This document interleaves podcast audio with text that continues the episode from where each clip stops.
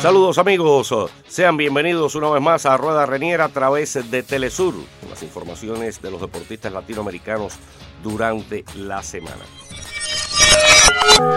Comenzamos con el béisbol, porque la última semana de enero y el inicio de febrero está marcado por el béisbol en el Caribe. Ya están los campeones de todas las ligas invernales y varios de ellos estarán en la Serie del Caribe a iniciar el próximo primero de febrero y terminar el día 9 en el Luan Depot de Miami en Estados Unidos. Hay que decir que los campeones, algunos se repitieron, incluso el titular de la pasada Serie del Caribe que con todo éxito se realizó en Caracas, Venezuela, va a estar presente y defenderá su título. Nos referimos al equipo de los Tigres del Licey, que logró derrotar a las Estrellas Orientales cuatro juegos por tres en la final de República Dominicana. Otros campeones fueron en México los Naranjeros de Hermosillo, en Puerto Rico los Criollos de Cagua, los Suns en la Primera Liga Profesional de Curazao. En Nicaragua ganaron los gigantes de Rivas, aunque hay que hacer la salvedad de que no serán el representante nicaragüense en su primera participación en Series del Caribe, pues quien negoció su incursión fue Nemesio Porras, presidente de FENIVA. Asistirá un equipo de peloteros nicaragüenses con refuerzos extranjeros. Por cierto, tres de estos jugadores fueron campeones de series mundiales, el nicaragüense Sherlock Cooper y también el dominicano Rowdy Reed y el eh, jugador también de Quisqueya la Bella, Francisco Peguero. En Panamá ganaron los federales de Chiriquí.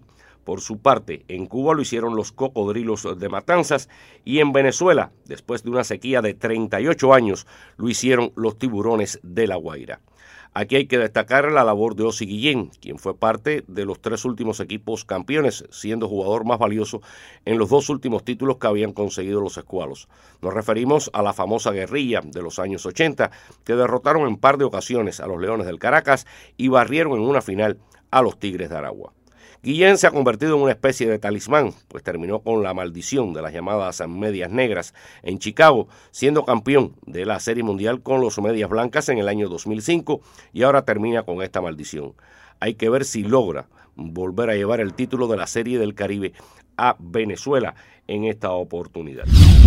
Hablando de otras informaciones, en el voleibol de Italia se celebró la final de la Copa y cuatro latinoamericanos terminaron campeones. Nos referimos a que el Perulla se llevó el título y cuatro de estos jugadores nacieron en América Latina.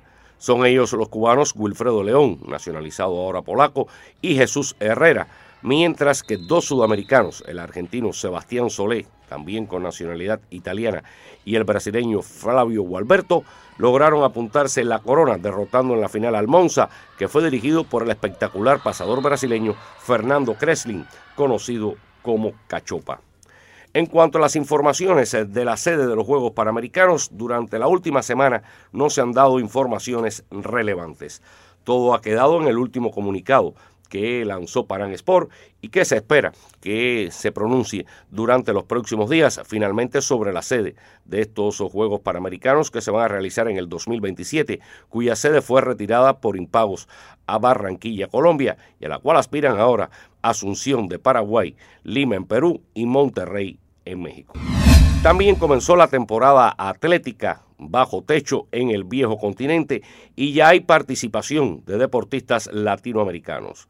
La primera de ellas, bueno, se dio en Francia en el meeting Leur y allí se obtuvo una medalla de plata, un cuarto lugar y una séptima posición. La medalla de plata la consiguió el subtitular del mundo, el cubano Lázaro Martínez, en el triple salto, con un discreto registro de 16 metros y 81 centímetros, superado solamente por el representante de Burkina Faso y mejor triplista de la última temporada, Hughes Fabrice Sango, que se estiró hasta los 17 metros y 15 centímetros y fue el único triplista en superar la barrera de los 17 metros. En esta misma especialidad, el medallista de bronce en el último mundial, el cubano Cristian Nápoles, se ubicó en la cuarta posición con 16 metros y 30 centímetros.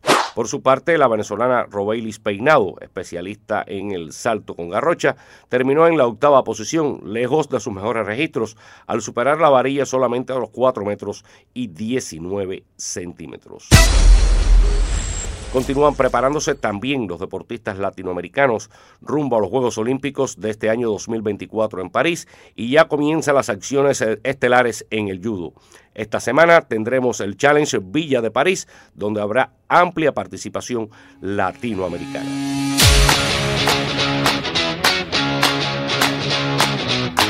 Y hasta aquí las informaciones por hoy, pero recuerde, Telesur es la casa del deporte latinoamericano. Chao, chao, chao.